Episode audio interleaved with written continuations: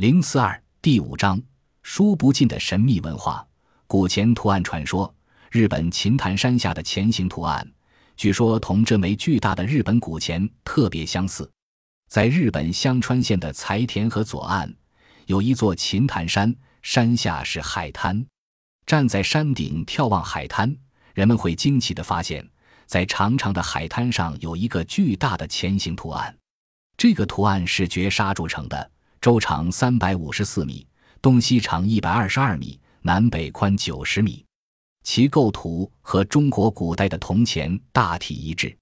从山上向下看，钱是圆形的；在海滩上实际测量却是椭圆形的，中间有方孔，方孔四周有四个大字“宽永通宝”。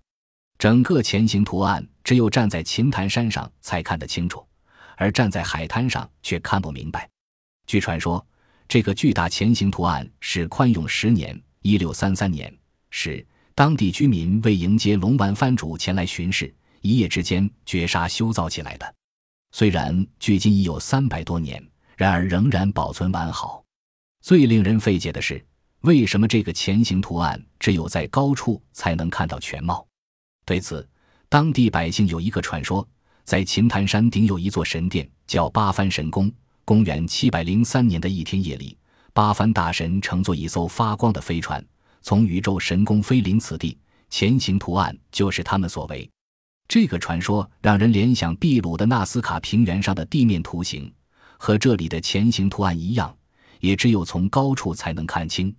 现在有人猜测说，这个图案都是外星人掘成的，发光的船是他们乘坐的飞行器，传说中的大神是驾驶飞行器的飞行员。这种说法不能使人感到十分满意。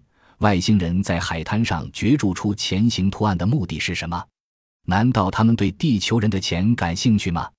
严格说来，在海滩上角逐前行图案远，这只在地面绘制的大鸟，全长期一百三十五米，一笔画成干净利落，不如角逐星象图有意义，因为这样能增加人类的知识，进而了解这些天外来客所在的星球。